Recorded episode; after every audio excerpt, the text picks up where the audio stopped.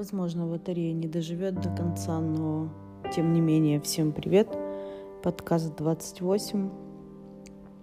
Говорим сегодня обо всем, что связано с депрессией, неврозом, антидепрессантами. Может быть, еще даже биполярочка подъедет. Сложная тема, но мне почему-то захотелось ее записать. Она относится непосредственно ко мне, к моей жизни – Расскажу все по порядку, как все начинается, как все начиналось у меня, во что перетекло и какой вид имеет сейчас. Если говорить о неврозе, то... А, и депрессия. Я забыла еще о депрессии.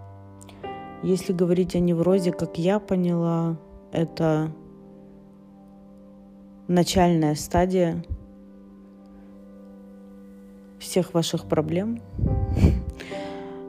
А, может быть, сначала идет невроз, а потом депрессия, или депрессия, потом невроз. Я, если честно, так и не заметила, что было первым. Ну, а расскажу все постепенно, как все начиналось. И, может быть, вы сами сможете сделать для себя какие-то выводы или узнать себя, у кого это есть, или э, на каком-то начальном этапе понять, что у вас это начинается, да. В общем, поехали. Началось все с того, что у меня были жизненные обстоятельства, которые очень сильно сотрясли э, мою жизнь, они на нее очень повлияли, жизнь пришлось кардинально менять. И в общем и целом, если сократить историю, то где-то около двух лет э, я жила в постоянном стрессе, э, в бесконечных переездах. Буквально я по три месяца жила каждой из трех стран, в которых я на тот момент находилась. Россия, Украина, Германия. И в каждой стране приблизительно я проводила по три месяца. И собирала дальше чемоданы и ехала. Эм, ну, такая жизнь в течение года, двух лет, полутора лет, она, конечно, не оставила мою психику спокойной и на прежнем уровне, так скажем. В общем, по прошествии двух лет, которые я прожила в диком стрессе, там еще были сопутствующие наложения жизненные и так далее. Я в один прекрасный момент поняла, что вечером, около половины девятого вечера, мне всегда становится мало... Я не могу дышать, у меня мало воздуха. А, сначала я не заметила, что это именно 8 полдевятого. Э, мне просто по вечерам стало не хватать воздуха. Поскольку я тогда курила, я подумала, ну окей, это, видимо, что-то связанное с моим курением. Видимо, я просто много курю. Но эти нехватки воздуха, они учащались и учащались. Я не могла понять, что это. Я открывала окна, я выходила на балкон, я дышала я вообще не могла даже подумать, что это что-то с психикой. Так продолжалось около трех месяцев, но курить я не бросала. Что самое интересное, да, в этом во всем. Думала, что это от курения, но тем не менее ни дозы, ни э, само курение я не бросила. Пить не бросил, курить не бросил, и тебя, сынок, не брошу. Um, Потом я оказалась в своем родном городе, и я как бы была в гостях, я приехала на месяц, ну как в гостях, я приехала домой, приехала на месяц, мне было нечем заниматься, я решила заняться спортом. Курить, заниматься спортом, жрать хлеб, в общем, заниматься полезными вещами. И тут у меня начало болеть сердце. я думаю, окей, ну, конечно же, курение и спортивные нагрузки – это не очень хорошо. Но следует сказать, что у меня и раньше были спортивные нагрузки и курение, и ничего такого и близко не было, чтобы я задыхалась или у меня болело сердце. Эм, около недели я, наверное, так и проходила с болью в области сердца. После этого эм, я заметила, что помимо боли в сердце еще добавились какие-то приступы, при которых я задыхаюсь так же, как я задыхалась все три месяца, но еще появилась, появился какой-то страх непонятный. Мне нужно было куда-то бежать, куда-то выходить и постоянно куда-то нестись. Я подумала, ну окей, сейчас бы сходить бы да провериться. Может, действительно у меня мотор немножечко сдает. Я пошла к врачу, и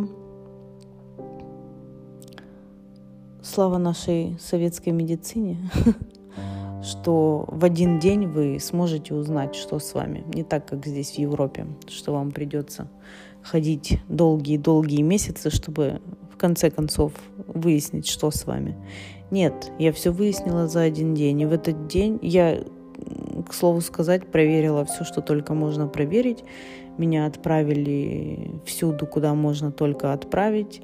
И к концу дня я уже знала, что это невроз и депрессия. Мне выписали галицин, ну, как это бывает у нас в наших странах, его всегда выписывают. Выписали витамин В и еще какую-то третью херь.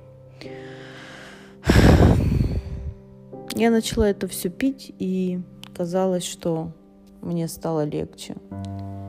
Но легче мне на самом деле не стало. Все стало все ушло в какую-то фазу, в которой это все получило такое анабиозное состояние. Вроде тебе и не хуже, вроде... Кстати, болело не сердце, это было... Это мозг просто посылал сигналы, и сердце на самом деле не болело. Э, психосоматика. И, в общем, я застыла в этом состоянии, когда вроде сердце не болит, вроде атак таких сильных нет. Эм, ну, вроде бы все окей. Через какое-то время я уже переехала в Германию. Здесь меня ждали сложности, стрессы и так далее и тому подобное. То есть, как бы, грубо говоря, э, жизнь в стрессе, да, которая была до этого два года, она продолжилась, да. И где-то около года, ну там же опять же я не буду говорить о разных факторах, да, у каждого человека эти факторы разные, да, факторы стресса я имею в виду. И каждого человека может доводить все что угодно, и его личные триггеры, и его личное отношение к жизни и события, которые с ним происходят, это все может разрывать. Тут как бы причины э, не важны, да, важно то, что происходило. И эм, да, и в общем стресс не заканчивался. И где-то прошел еще год, и естественно, все глицины, все таблетки я пропила еще там у себя в городе. Эм, и перестала это все пить. И когда я переехала уже в Германию, я поняла, что у меня какие-то атаки, у меня какие-то приступы. Я еще тогда не знала про панические атаки. Я, естественно, не хотела никуда идти. У меня были дела, мне было чем заниматься. Я сдавала бесконечные экзамены. Как я уже говорила в предыдущем подкасте, да, что ожидает человека, который переезжает э, в Германию, его ожидают бесконечные сдачи экзаменов подготов, подготовки к которым длятся от полугода до трех месяцев. И, в общем, это все очень было напряжно. Ну и, соответственно, моя жизнь со стрессами, она, конечно же, не закончилась. И вот эти панические атаки, они просто были ужасающие. И у многих, у кого они случаются, в основном это страх смерти, это страх умереть, страх отключиться, упасть в обморок и после этого умереть. У меня этого не было. У меня в основном были такие атаки, которые сопровождаются частым сердцебиением, паникой и желанием постоянно ходить, постоянно двигаться, как будто вот в тебя вкололи дозу адреналина. Тебе нужно куда-то нестись, тебе нужно что-то делать, ты не можешь в рамках квартиры или дома, тебе хочется постоянно выйти, тебе хочется дышать, тебе не хватает воздуха. И в итоге это все привело к тому, что, естественно, идти никуда лечиться я не хотела, я же не псих. И у меня же все нормально, все в порядке. Просто вот немножко каждый день в полдевятого меня накрывает. Эм, так продолжалось год или даже полтора.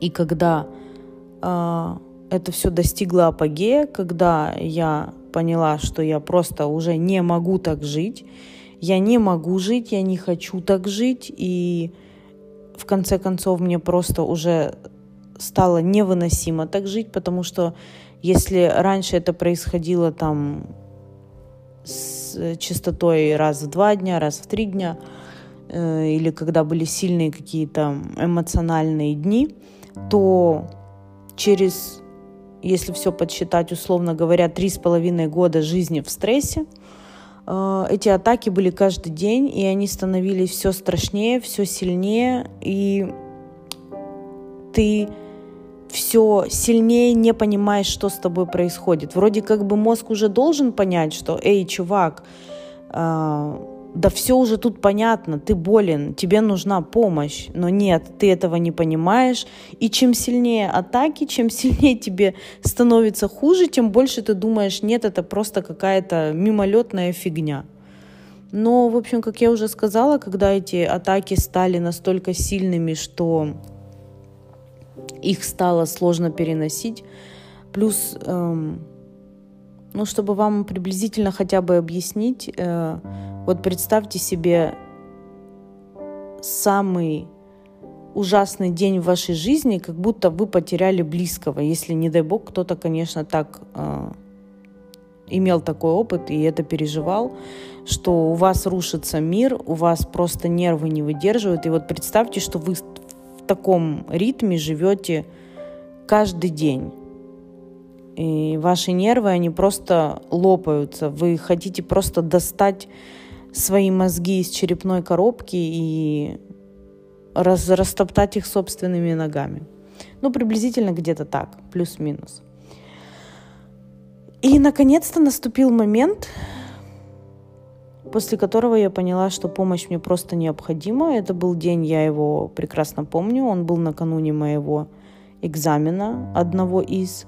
Я поняла, что я просто не хочу жить. Эм, я подумала тогда, что мне нужна помощь. И я даже не подумала, я тогда это осознала, потому что мысль о том, что я не хочу жить, она меня просто испугала. Эм, я стала искать врача. Я стала искать врача, но, как я уже сказала, здесь в Европе, когда у тебя просто обычная, а не приватная страховка, все идет э, очень медленно. Эм,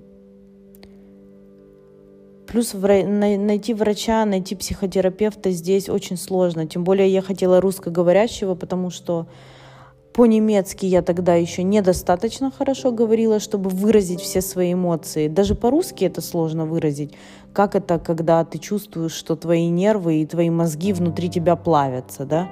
Это еще как бы очень приблизительное описание. И тем более сказать это по-немецки было сложно. По-английски чисто теоретически я могла это сделать, найти врача, который говорит по-английски, но найти здесь врача, который говорит по-английски, сложнее, чем найти врача, который говорит по-русски, скажем так. А русские врачи были все заняты, да, я сходила в несколько праксисов, кабинетов, и мне сказали, вы в очереди на, в списке на ожидание год. Я понимала, что год ждать я просто не могу. Если я буду ждать еще год, я просто умру. В общем, не буду рассказывать всех подробностей, как. Я нашла русскоговорящего врача, мы стали с ней работать. Эм, надо сказать, что это психотерапия, да. Она вам, она может вам помочь разобраться в каких-то закоренелых проблемах, э, в каких-то поведенческих моментах, которые вы допускаете, да, вот у меня, допустим, была проблема с принятием экзамена, да, мне было сложно для меня это была катастрофа. Да, мы разобрали этот момент, но, к сожалению, на панические атаки это очень медленно влияет, да, то, что вы разбираетесь с собой. А они все равно продолжаются, и тебе все равно плохо, ты все равно каждый день, ну, как бы страдаешь, да. И я поняла, что психотерапевт – это хорошо, но мне, нужен, мне, мне нужны таблетки, мне нужен психиатр иначе я просто не вывезу. Ну, если вы знаете, да, что такое депрессия, невроз, это нарушение биохимии мозга, это нарушение гормонального фона, и, естественно, таблетками это можно все выровнять. Естественно, я не сама себе их назначила, я пошла к врачу, врач э, распознал, что они мне нужны. Но нужно сказать, что во, даже во время психотерапии мои состояния иногда были просто ужасающими – я ходила на какие-то... Расскажу один случай. Я ходила на свои очередные курсы подготовки. Это уже был C1, C1. И это был уже достаточно сложный уровень. Для меня все уровни были сложными, да, но этот был такой, очень сложный. И я помню прекрасный день, это было за неделю до 8 марта. Я уже ходила на эти курсы. И в один прекрасный день я просто пришла домой, легла и больше не встала. Я неделю лежала, я не ела, я не пила, я не мыла голову, я не чистила зубы. И через неделю я встала, но желание жить не появилось.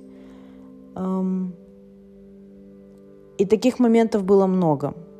Вот когда все говорят, что вот депрессия – это плохое настроение. Нет, не только. Депрессия – это не просто плохое настроение. У вас нет физических сил. Вы не то чтобы вам просто грустно, и вы сидите у подоконника, смотрите вдаль и грустите по какому-то поводу. Нет, у вас нету у вас нет никаких сил, вы не можете встать, вы не можете помыть голову. Это с желанием встать даже не имеет ничего общего. Вы, вы и физически, и морально, вот как будто вы отпахали вахтовым методом полгода без выходных, и у вас настолько нету сил. Эм, и чем дольше вы лежите, тем больше вы понимаете, что вот так я и хочу провести оставшиеся 40 лет своей жизни, лежа в кровати и как бы потихонечку умирая.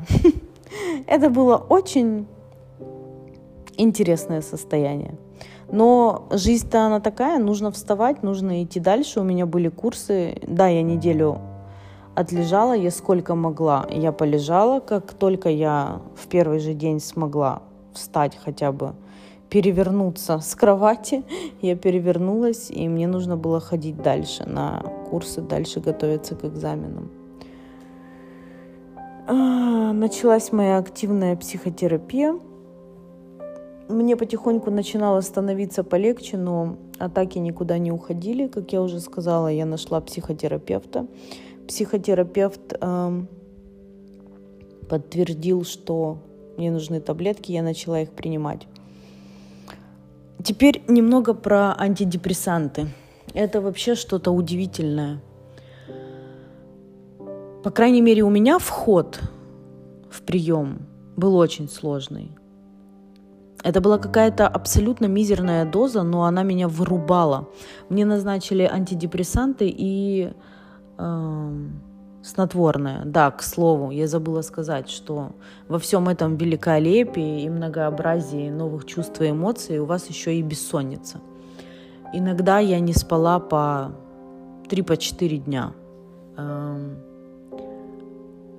до такой степени, что вас уже начинает глючить. У вас реально уже вам начинает казаться, что... Короче, много всего вам начинает казаться. Да. Вернемся к нашим баранам. Антидепрессанты и снотворные. В общем, это было какое-то такое комбо. Это просто был флеш-рояль с утра ты выпил антидепрессант, от которого ты просто дико хочешь спать, тебя рубит, и тебе плохо, ты весь ватный, э, а вечером ты догоняешься снотворным, которое в течение 40 минут тебя вырубает, где бы ты ни находился. Даже по дороге к кровати меня могло вырубить, да, и я, я просто выпивала антидепрессант не антидепрессант, а снотворное, и быстрее бежала к кровати, потому что я понимала, что если я засижусь э, на диване каких-то лишних 15 минут, меня просто вырубит, и я до следующего дня не поднимусь. Ощущения, ребята, просто великолепные. Ты как будто находишься в шлеме, в скафандре и в противогазе одновременно. Эм, достучаться до тебя сквозь эту амуницию просто невозможно. Ты просто никакой. Э, поэтому те люди, которые лежат э, в психиатричках и получают помощь в стационаре, я даже боюсь представить, в каком они там состоянии. Это просто цветы. Цветы жизни, как дети почти. Вот. Э, ну или растения. Да, и вот таким растением я была около двух недель. Э, я ходила в скафандре, э, потому что эти таблетки просто, они тебя глушат. Ты становишься просто каким-то, как будто ты оглушен. Э, возвращаясь назад еще про ощущения от депрессии, невроза и расстройства личности. Возвращаясь к этому всему букету, нужно еще сказать, что поскольку нарушается биохимия мозга и нарушается уровень гормональный, эм, количество каких-то гормонов падает. Я не буду вдаваться в терминологию, я думаю, она никому не интересна. Я просто говорю о своих ощущениях и о том, что я пережила. Ты понимаешь, что ты не понимаешь людей вокруг ты не понимаешь, о чем они говорят. Как будто ты тупеешь. Ты вроде все слова понимаешь, да, ты все слышишь, ты все воспринимаешь, но тебе так сложно догнать, чего они от тебя хотят. И вот возвращаясь к этому периоду, когда я и начала терапию, и психотерапи... психотерапевта, и психиатра, и вот эти вот курсы, да, языковые, на которые я ходила, я первые, наверное, две недели сидела и не понимала, о чем они говорят вообще. Я думала, ну окей, они говорят на немецком. Но к тому же к тому времени у меня был хороший, ну как бы обычный, простой, хороший немецкий. И я все слова понимала, но думала, блин, what the fuck, люди. И мне так нужно было долго времени вообще понять, вникнуть, что от меня хотят, о чем они говорят. И, в общем, это была каторга. Я ссылалась на то, что, ну, просто это очень сложно, да, сейчас очень сложный уровень, и я просто пока ничего не понимаю. Но когда это стало происходить и тогда, когда со мной говорили на русском, вроде как на моем родном языке, я подумала, что воу-воу, тут что-то не так если я уже не, не догоняю, что от меня хотят, и торможу, и медленно соображаю, когда со мной говорят по-русски, с этим уже надо что-то делать. Ну и, в общем, таблеточки, привыкание к ним ровно две недели наладили немножечко весь этот процесс. Да, я потормозила еще две недели, но потом вроде как э, начала все соображать. К слову сказать, сдала экзамен лучше всех в группе. Но это тоже мне стоило увеличенной дозы моих таблеток. Но, в общем, это так вкратце, да, что происходило. Что сейчас. Сейчас на данном этапе я э, закончила психотерапию, она длилась три года. Таблетки я пью до сих пор, но мне снизили дозу. Стоит сказать, что снижение дозы для меня тоже не прошло безболезненно. Меня неделю тоже накрывало, ко мне возвращались эти эмоции с паническими атаками. Но вроде как неделя прошла, и все нормализовалось, доза меньше. Я бы хотела сказать об ощущениях. Ощущения, конечно, просто жесть. Когда первое, что самое странное, это то, что ты не понимаешь, что с тобой происходит. Это реально страшно. Когда вот эти панические атаки, когда ты задыхаешься, когда ты просто не отдаешь себе отчет. Да, если ты не интересуешься этим, то ты даже не знаешь, что такое паническая атака. И твое восприятие и ощу- мироощущение после того, как ты это все узнаешь, оно меняется. И теперь, когда мне кто-то говорит, да, у меня депрессия, я там один день погрустил, три дня поплакал от того, что умер котик или собачка, меня это вообще не трогает, потому что я знаю, что такое настоящая депрессия, когда ты неделями лежишь, не хочешь жить, не можешь встать, не ешь, не пьешь. Я весила 39 килограмм. Да, я невысокая, я метр пятьдесят пять, пятьдесят шесть. Но я весила 39 килограмм, просто потому что у меня не было сил ни есть, ни пить. И не было желания.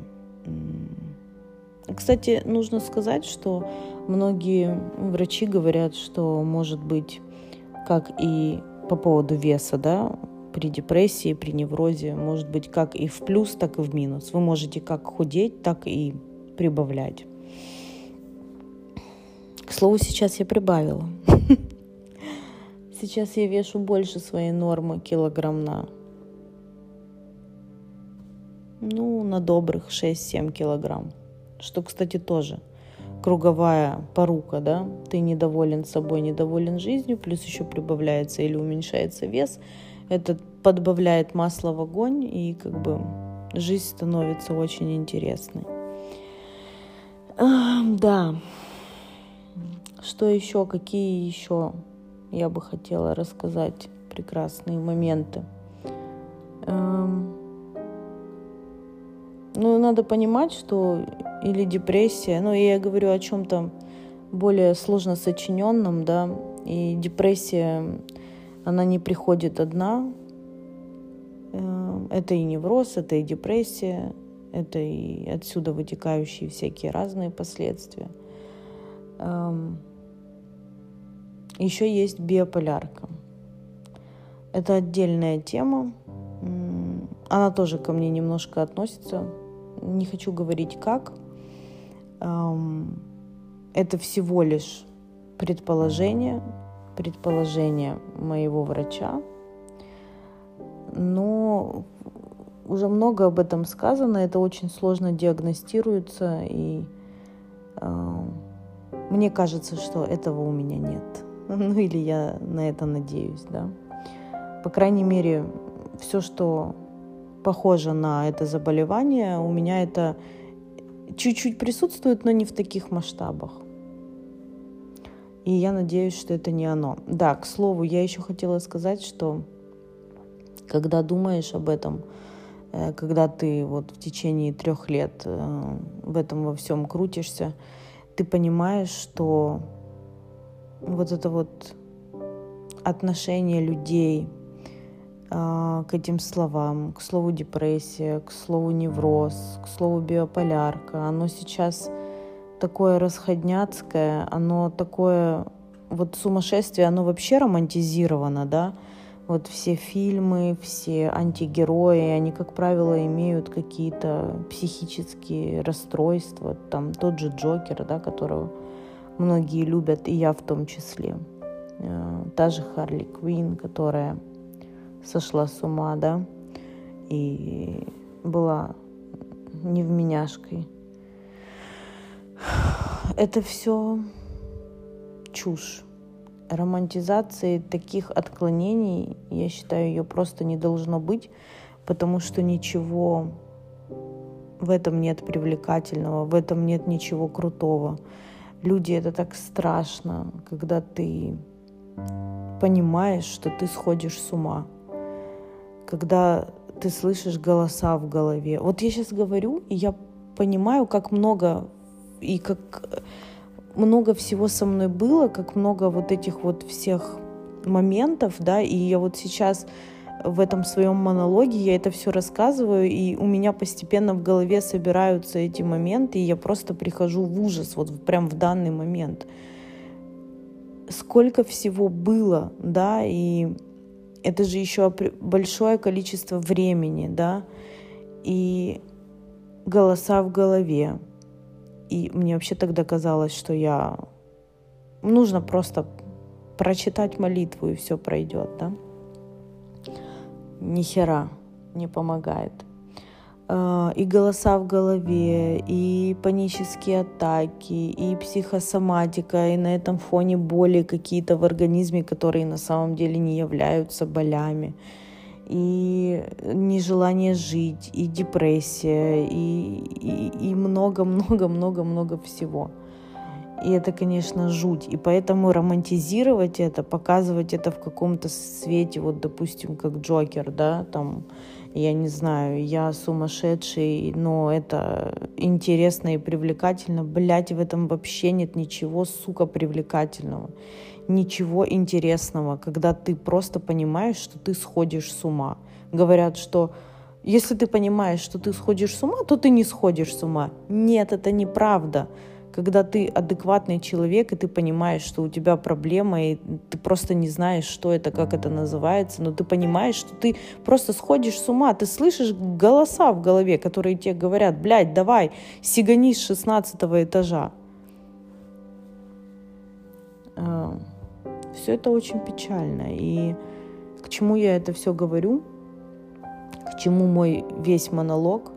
Если вы хоть что-то из моего рассказа заметили у себя, навязчивые мысли, голоса в голове, которые вас не отпускают, а, нежелание что-либо делать, нежелание продолжать дальше жизнь, боли которые ничем не обусловлены в вашем организме. А, что еще? Вы задыхаетесь. Вам регулярно плохо по вечерам. Вот это самое главное. Это был самый первый звонок, который я не заметила. Обычно это происходит на закате дня. Пол девятого. Ну, я имею в виду не светового дня, а дня как э, сутки, да, пол девятого, девять, это вот как раз это время, когда становится плохо, когда ты не можешь найти себе место, когда тебе хочется выйти из дома, получить воздух, куда-то бежать, у тебя херачит адреналин по непонятным причинам. Ты в конце концов под адреналином начинаешь в ночью, вечером, когда уже организм должен готовиться ко сну, заниматься, тренироваться или еще что-то. Если хоть что-то из этого у вас есть, обращайтесь к врачу. Потому что нельзя тянуть, иногда может быть слишком поздно. Если бы я была другим человеком или обладала другим характером, а, я не говорю ни характером ни сильнее, ни слабее, а просто другим. И когда бы меня посетила мысль о том, что я не хочу жить, я бы пошла и сделала так, что я не хочу жить, то как бы меня бы не было. А люди все разные, у всех разный характер. Кто-то ломается, кто-то быстро, да, кто-то более стойкий. Поэтому если первые, первые моменты, о которых я сказала, или хоть что-то из того, что я сказала, у вас есть, обращайтесь к врачу. Сначала это может быть психолог. Это очень просто, они могут это все распознавать. Если это не их э, парафия, то они вас отправят дальше. Поэтому это был мой опыт. ну как было, он еще продолжается, да, и я еще пока не знаю, к чему это все выведет, но в любом случае я уже чувствую, что я прихожу в норму и кстати, многие меня спрашивали, мои друзья, и не боюсь ли я, что это таблетки и так далее. Многие очень скептично относятся, вот, на них можно подсесть. Ну, это как сказала Юля Ахмедова, одна стендаперша, да. У нее тоже есть проблемы. А, ну, наверняка многие смотрели вот из русскоязычного поля, кто, да, знают, а, что ну, человек, который болен диабетом, он же колет себе инсулин, потому что от, от, от этого зависит его жизнь. Точно так же и тут захочешь жить, будешь пить и антидепрессы, и а, и все что угодно, лишь бы чувствовать себя нормально. Плюс, если у вас грамотный врач, он как вас на них, э, грубо говоря, направит, точно так же он вас с них и снимет, да, что происходит со мной. Я их пью около, наверное, двух лет, и вот потихоньку я уже начинаю снижать дозу, и мое состояние вроде как бы лучше. Поэтому все вот эти мифы из Совдепа, что сядешь на антидепрессы, будешь на них сидеть вечно, ты псих, если что-то не то, это все херь на постном масле. Если вы хоть как-то себя почувствовали плохо, дуйте к врачу, иначе может быть поздно.